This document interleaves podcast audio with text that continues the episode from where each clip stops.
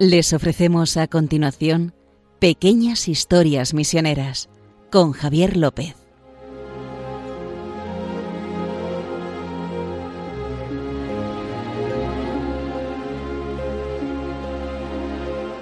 Hola, ya estamos aquí un día más y como siempre me acompaña mi compañero, Justo Amado, director de MEPRES. ¿Qué tal? ¿Cómo estás? Así te acompaño y compañeros que tenemos mucha unión en la misión, querido.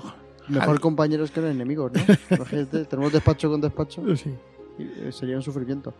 Eh, eh, entonces, sí, además hoy venimos a hablar de un misionero de los que inspiran. O sea, un gran misionero, evidentemente, pero son de los que hacen cauce que después sigue mucha gente. Bueno, vamos a ver si inspiramos a la gente un poco a colaborar y a escribirnos algún correo electrónico. Si quieren inscribirnos o decirnos cualquier cosa, pueden hacerlo a través del correo electrónico historiasmisioneras@radiomaria.es. historiasmisioneras@radiomaria.es. Y si quieren escuchar alguno de los podcasts que ya hemos realizado, pueden poner en su buscador de internet habitual pequeñas historias misioneras Radio María y ahí le aparecen nuestros 53 programas que llevamos a las espaldas, ¿es justo? Sí. Y pues y que además van todos de misioneros y de la misión. O sea, que es lo que los une. Por eso se llama pequeñas historias misioneras. Sí, pero podrían ser pequeñas historias, más pequeñas que historias, más que misioneras. pero bueno, venga. Entonces, vamos a hablar del inspirador, yo creo que de un movimiento que hubo en Italia eh, durante el siglo XIX, que es un movimiento de misioneros que parten hacia África. Con una. Es verdad que eh, que dice uno, bueno, cada uno después sigue su vocación, sí, pero alguien tiene que ser el primero que, pise, ¿no? en el sitio. Y de hecho, este hombre no había pisado antes, eh, o sea, no, tenía vocación misionera. Va a ser este hombre, ¿no? De momento. Este hombre, este hombre. No tenía vocación misionera. Era consejero de reyes, ¿no? Y un fraile capuchino. Y se llamaba Guglielmo Masaya, es decir, Guillermo Masaya que, que dado su nombre Masaya, acabaron llamándole el Mesías de Etiopía porque ese fue su destino de misión. ¿Es italiano? Sí, es italiano. Pues Nació en un pueblito que se llama, ahora se llama Piová Masaya. O sea, le han puesto... El nombre. El apellido de él se lo han puesto de apellido a, la localidad. Que se pusieron eh, hace unos 60 años. O sea, no es que el pueblo, cuando él nació se llamaba Piová. Y entonces, como la persona más importante que ha nacido en ese pueblo y, encima que es un pedazo de misionero, acabaron cambiando el nombre del pueblo. Ya veremos que después hay otra localidad muy importante que tiene que ver con él. que a esta le cambió el nombre, la otra la fundó. Hablaremos al final del programa. Entonces, nació allí, eh, pues piense usted que es 1809, los franceses andan por ahí, que invadiendo Italia, como invadían España, pues vamos, que era un caos en aquella zona del Piamonte. y, y, bueno, pues eh, se hizo fraile capuchino. Era una familia muy católica y eh, era una persona muy entregada a los pobres, pero muy, muy entregada. Y entonces vivía en Turín y la verdad es que atraía tanto, tenía una espiritualidad tan profunda y atraía tanto, que acabó siendo como el consejero espiritual del rey Víctor Manuel II. el rey, pues imagínate que dice, pues eh, no sé qué hacer, voy a consultar a alguien. entonces dice, ¿por, qué no lo consulto a este frailecillo, que es muy buena persona, que encima siempre da consejos a toda la gente? Y al final acabó siendo como su consejero. Y también eh, fue de alguna manera referente espiritual de mucha gente. En concreto, hay un, eh, hay un escritor italiano los, lógicamente los españoles igual no lo conocemos, pero un italiano sí, se llama Silvio Pellico, que además es uno de los que lucharon por la independencia de Italia contra los austriacos y acabó en una cárcel en Breno, en la República Checa. Fíjate, eh, pues acabó en una cárcel y, se convirtió gracias a este hombre. O sea que, imagínate, él, uno, un religioso muy, muy famoso. Y entonces, claro, ¿qué pasaba? Pues el rey le tenía tanto aprecio y dice, ojalá este fuese obispo, voy a hacer todo lo posible para que el papa lo haga obispo. Bueno, cuando le hablaba de esto, el, capuchino le daba la espalda y salía corriendo. No quiero ni, ni oírlo. Salía corriendo. Pero ¿qué pasó? Que el, papa... ¿Qué papa justo era el que...? Eh, bueno, era el papa Gregorio XVI. Ah. Era el papa Gregorio XVI. Que que era un papa que impulsó mucho las misiones. Es como la restauración. Sí, sí. Después de todas las guerras napoleónicas, que creo que en alguna, alguna mención hemos hecho antes en- de cómo se quedó a cero. Me iba a aventurar, no sé si es el de la encíclica. No, es el de la encíclica. No, no, no, no. No tiene nada que ver con la. Vale. Eh, hubo, pues, las, las misiones quedaron desmanteladas. No había misioneros porque estaban haciendo de soldaditos en, por, por toda Europa y o porque no les dejaban salir. Entonces, eh, la- este papa impuso mucho lo que es la restauración de las misiones, mandando a gente. Y le, pidió, dice, en vez de hacerlo obispo, como pedía el rey Víctor Manuel, pues ya sé lo que voy a hacer. Lo voy a mandar de vicario, vicario apostólico a Etiopía. Y dices tú, ¿por qué Etiopía? Porque si uno sube a la cúpula de San Pedro, en Roma, y mira hacia abajo, está hacia los jardines vaticanos, ve varios edificios. Uno se ha alargado, que es el, el gobernatorato, pero después hay un edificio que es el colegio etiópico. Sí. Es el colegio etiópico. Allí hay seminaristas etíopes. El colegio etiópico es de 1480. Desde 1480. Está Sí, ahí. eh, o sea, desde 1480 ha habido estudiantes etíopes seminaristas etíopes sí. formándose en Claro. Roma, eh, ahí en ese colegio. Entonces, hay una especie, de alguna manera es como tener Una más- vinculación. sí, una vinculación más estrecha. Son muy importantes los españoles, son muy importantes los alemanes, los keniatas también son muy importantes, pero por, por circunstancias históricas, como que el Papa siempre tenía, todos los papas siempre han tenido el colegio etiópico Ajá. ahí puesto, delante de su cara, ¿no? Qué curioso, ¿no? Y entonces, pues, ¿qué pasaba? Que eh, las, las misiones católicas en Etiopía estaban absolutamente abandonadas. Dice, pues, esta es la persona indicada. Y lo nombró vicario. Vale, pues partió para allá, Ujú. eh, en 1846, Ujú. mitad del siglo XIX, y tardó poco, unos cuatro años en llegar a la misión. Para que veas las, las circunstancias absolutamente imposibles. Lo que- hemos dicho muchas veces que no, no- ahora no es lo mismo las comunicaciones que hay ahora con. No, pero es incluso con los misioneros. Es que tenía dicho. que, tenía que disfrazarse. Vamos, Ah. es que, de hecho, eh, en uno de, de sus viajes misioneros, eh, unos monjes coptos lo encarcelaron. Unos monjes coptos. Sí, saben que los coptos de, Sí, de sí. Egipto, etcétera, eh, de la parte de. Que Sí. es el, el rito, el rito copto. Y los- Sí, sí. la mayoría de los cristianos de Egipto son Coptos. cristianos coptos.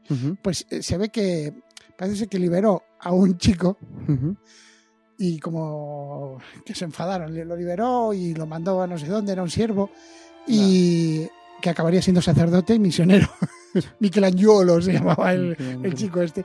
Pues les, les enfadó, Eso puede dar para otra historia. eso puede- les enfadó y entonces lo encarcelaron y dice que cuando salió veía que, que había en el monasterio habían hecho grafitis de él con cuernos de- del diablo. Sea, dice, menos mal que pintan mal, porque si no, El pobre misionero Guillermo. ¿no? a Guillermo le, le hacían, Guillermo más allá le hicieron ahí las unos grafitis con, con cuernos. Porque, bueno, para escapar una, Sí, sí. aventu- una aventura que montaremos ahí.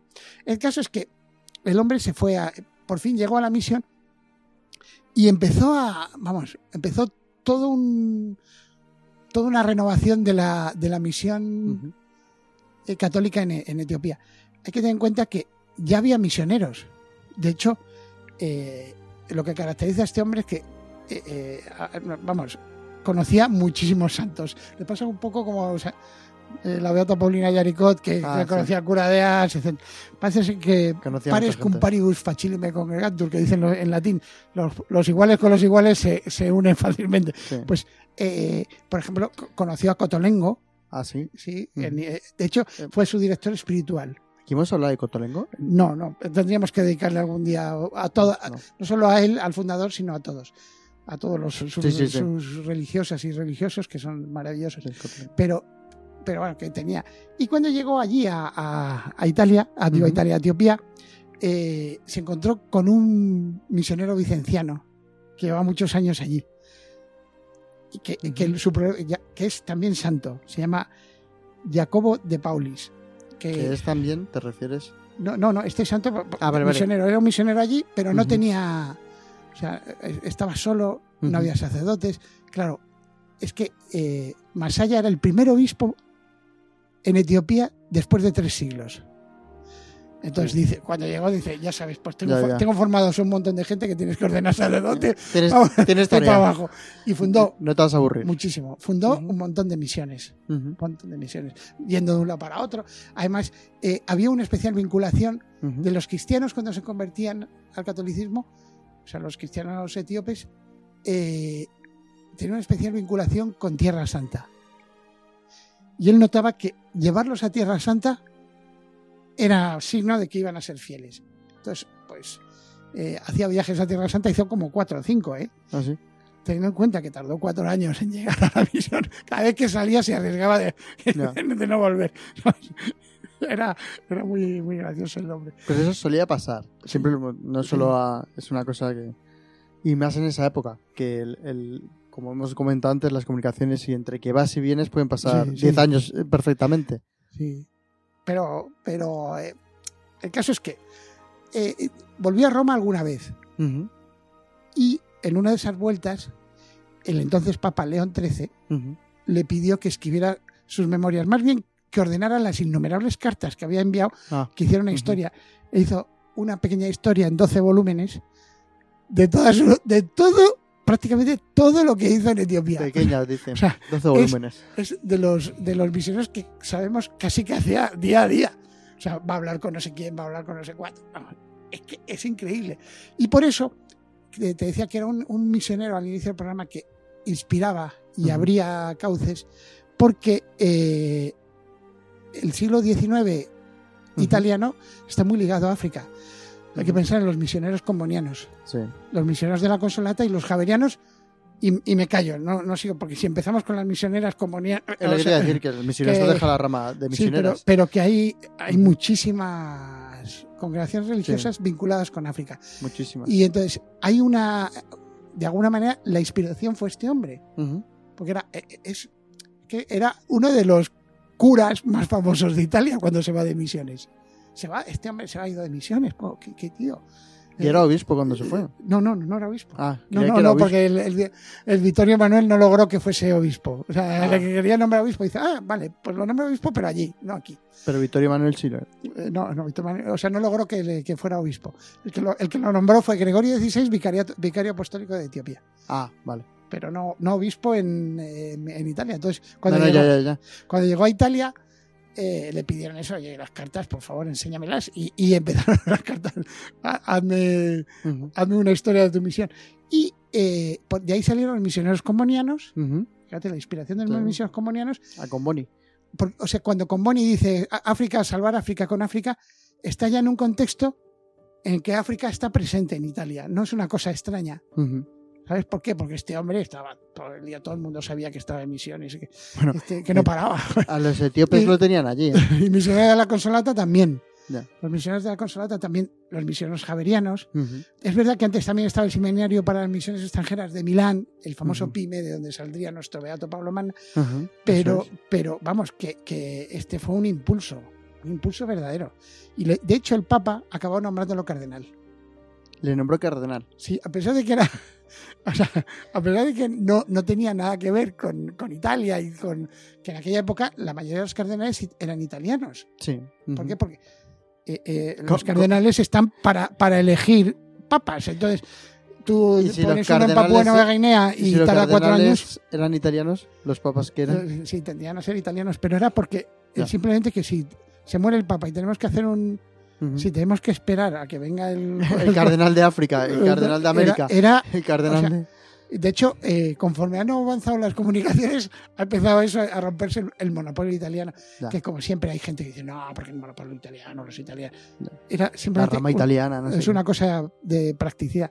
Entonces, lo pero lo nombró que cardenal como diciendo, no importa que seas tan mayor, que es que te lo mereces. O sea, o te lo mereces. Sí. Y, y así lo hizo. Y eh, eh, además tenía tanto impacto que y- en Italia hay varios museos etíopes, casi todos inspirados por él. Evidentemente, en su pueblo, en el pueblo este de Piobá, más ¿Ah, allá, sí? allí tienes un museo de etíope permanente, en un antiguo cine Bueno. está, permanente. Hay otro en, en Frascati, en Frascati, eh, otra ciudad de Italia. ¿Por qué? Porque cuando murió Masaya, eh, sus restos reposaron en Propaganda Fide, en el Palacio de Propaganda Fide, en Misiones, evidentemente. Frascati, te iba a decir, ¿por qué zona? Porque tú, sabes muy bien dónde está ubicada en Italia, pero... Cerca, de, cerca de Roma. Cerca Ah, vale. Que digo para que la gente que pero, no sabe. Pero, ¿qué pasó? Que le, le pidieron... él le había dejado como, por favor, cuando muera, eh, que si me pueden enterrar en el convento capuchino de Frascati. Porque era, él era capuchino, o sea, fraile capuchino. Entonces que, y entonces ya sus restos fueron de propaganda FIDE allí. Y allí su museo etiópico, evidentemente. ¿Sabes? Hay, hay, otros dos o tres sitios también por ahí. Que, entonces, eh, eh, vamos, y encima él también eh, hizo mucho por la lengua. Como todos los misioneros que hemos hablado hasta ahora, la, la lengua es muy importante. Entonces hizo gramáticas, hizo de todo. También con la. Porque él, él cuando llegó, eh, lo que se hablaba era gala, que es el oromo. El actual oromo se llamaba. Porque los pueblos que lo hablaban eran galas. pues el idioma ese fue el que, el, el que hablaba. Pero después aprendió amárico, que es el de los cristianos etíopes. Y entonces, vamos, que tenía dominio de las lenguas. Y eso también. Lo gracioso es cuando le preguntaron, ¿cómo, cómo, cómo, está organizado? Llegó a Italia, imagínate, llegaba un obispado de Italia que tenía pues el típico, no sé, vete a Piacenza, Parma, eh, Siena, pasa, está la catedral y está el obispado ahí precioso, renacentista, dice, bueno, señor obispo, ¿y cómo tiene usted allí las cosas en, cómo las tiene puestas? Dice, pues es muy sencillo. La curia está organizada de la siguiente manera. El sastre se llama Guillermo. El sastre de la curia. El zapatero de la curia se llama Guillermo. El obispo se llama Guillermo. el albañil se llama Guillermo. el secretario de la que toma apuntes para los matrimonios y tal se llama Guillermo. O sea que todo era él. ¿Sabes? lo tengo organizado de esa manera. Lo hago yo todo y todo lo. y ya está. que te iba a decir, has dicho una cosa que, es habitual, que el padre Guillermo eh, controla las lenguas allí donde iba, que tiene un don de lenguas. Qué raro. ¿Cuántas veces lo has dicho? Sí, de misionero. que, tiene un don. Es que, claro, porque eh, lo ha dicho el Papa hace poco. Decía que eh, la fe se recibe con el dialecto de tu madre. O sea, si tu madre habla un dialecto, tú, has recibido la fe en ese dialecto. Entonces, lo que no puedes es ir allí a imponerles tu idioma, porque no van a saber, no es lo mismo, no van a rezar con, otra, con palabras que no son suyas, que no las han mamado. Que no saben cuáles son. Claro, que no se han mamado del pecho de su madre. Entonces, por eso es tan importante. Por eso es muy, muy importante. De hecho, eh, eh, fíjate, he leído una cosa de una misionera en, cerca de, las misiones donde estuvo Masaya, que es, una cosa, a mí me ha conmovido porque es que resulta que llega, eh, eh, a ver si por aquí tengo, debo tener el nombre de esta misionera, sí, se llama Paula Mina, es una misionera de la Consolata, fíjate. Eh, esta Paula Mina resulta que, pues, había un grupo de personas en catequesis, catecúmenos, y ella, pues hablando de Dios, con, pues como hacen los misioneros, ¿no? Pues Jesús, Y entonces dice que eh, se le levantó, levantó la mano uno de los que estaban escuchando, un chico joven, levantó la mano y, dice, y le preguntó, oye, si todo lo que dices es verdad, o sea, si ese Jesús del que hablas es nuestro Salvador, ¿por qué has esperado tanto en decírnoslo? Le estaba echando en cara. Tú las dice, eh, dice ella, ella que dice por la frase puede parecer que, parece como que me lo estaba echando en cara. Pero en realidad estaba diciendo, Dios mío, por fin. Es como un alivio, ¿no? Decir, menos, mal, ha llegado una buena nueva. El tono era más, menos mal que ha venido. Dice, ¿cómo es que has tardado tanto? Por favor. Pero, pero dice, pero claro, la primera impresión que tuve yo, digo, pues hijo, tenía que haber respondido a la misión, a la vocación misionera antes, se le pasó por acá. Pues eh, parece ser que esto le pasaba mucho a, a Masaya, al Mesías. Has tardado mucho en venir a decirnos, eh, Aunque- hablarnos de Jesús. eh, Y, y- pero bueno, esto entra dentro un poco lo que siempre hemos dicho. No sé por qué Dios eh, eh, se, se esfuerza y, se, y se machaca para que nosotros colaboremos con Él. ¿Sabes? ¿No sería mejor, Señor, más eficaz, más empresarial? ¿Verdad? Más Sí, con los tiempos modernos en donde todo se hace perfectamente. sí. Hay, Está todo ah, calculado. sí, hay expertos, comités, etcétera. Todo está controlado. Que luego, Sí, sí. después a la hora de la verdad son un desastre como Ya. Pero bueno, eh, ¿no te sería mejor así y no hacer que colaboremos nosotros contigo? Señor, de verdad que lo haces mal, ¿eh? Yo no es por criticar, ¿verdad, eh, Javier? Pero, Sí, sí. pero lo haces mal. A ojos humanos lo hacen muy mal. Aunque lo que decía esta misionera consolata, Es buenísimo. ¿eh? que cuenta la historia, no es la primera vez que escuchamos o nos dicen eh, que alguien del pueblo africano le comenta esto al misionero. Sí, bueno, eh, eh, pero fue en Mongolia. El que te dije yo era de Mongolia. ¿Te acuerdas de Sí, sí, de Esperanza?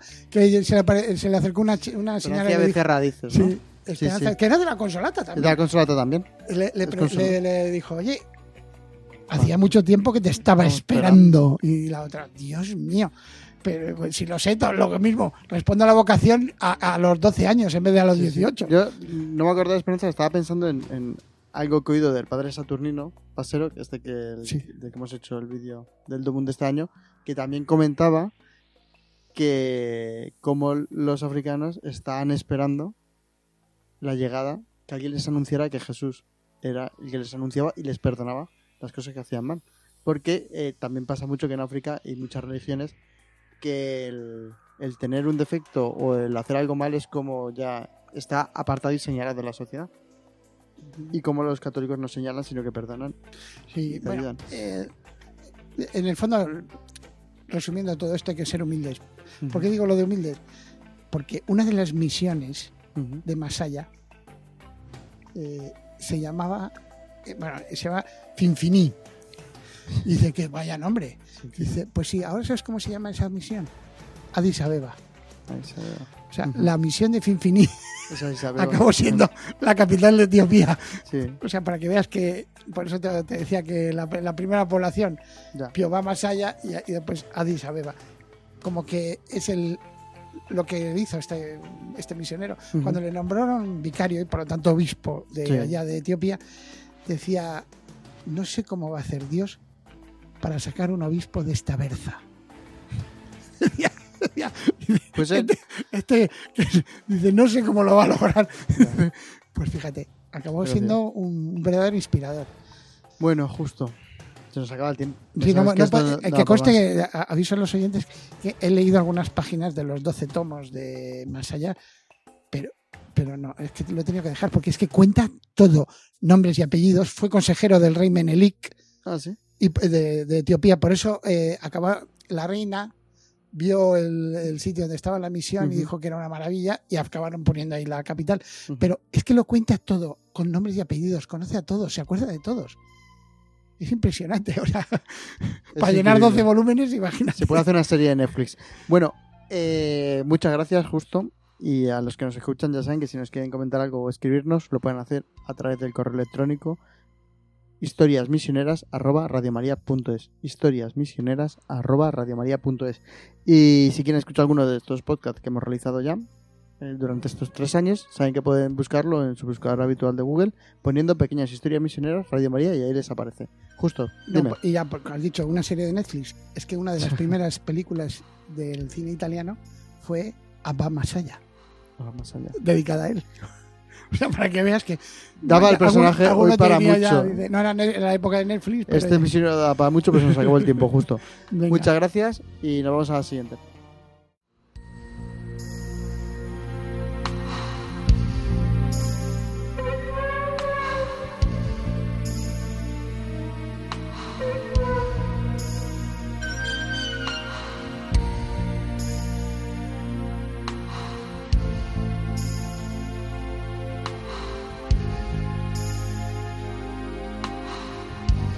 Han podido escuchar en Radio María Pequeñas Historias Misioneras, un programa dirigido por Javier López.